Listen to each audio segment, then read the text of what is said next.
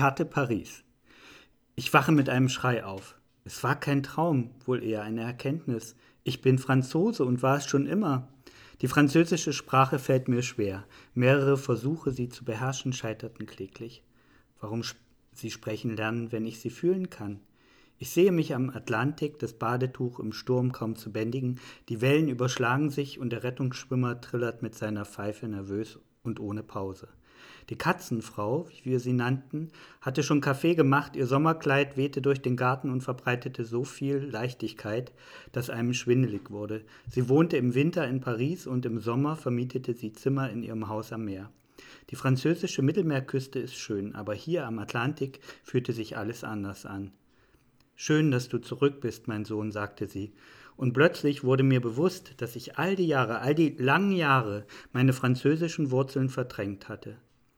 Sie nannten mich kleiner Franzose im Ausland, ein Spiel eher, es nicht zu korrigieren. Jetzt liege ich im Bett und denke, herrlich. Oder war es vielleicht ganz anders? Ich schlafe mit einem Seufzer ein.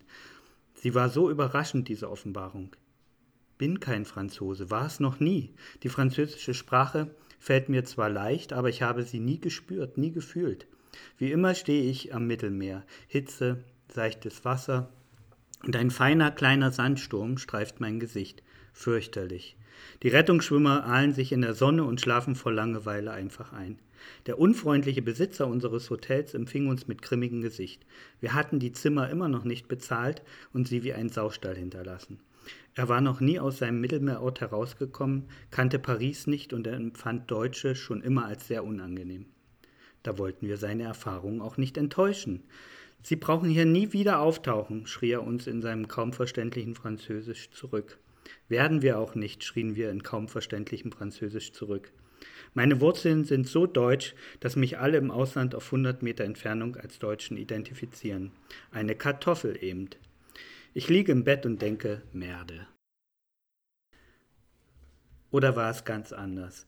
Ich schlafe mit einem Seufzer ein. Sie war so überraschend, diese Offenbarung bin kein Franzose, war es noch nie. Die französische Sprache fällt mir zwar leicht, aber ich habe sie nie gespürt, nie gefühlt.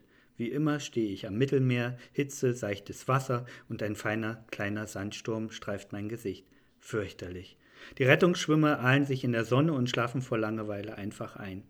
Der unfreundliche Besitzer unseres Hotels empfing uns mit grimmigem Gesicht. Wir hatten die Zimmer immer noch nicht bezahlt und sie wie ein Saustall hinterlassen.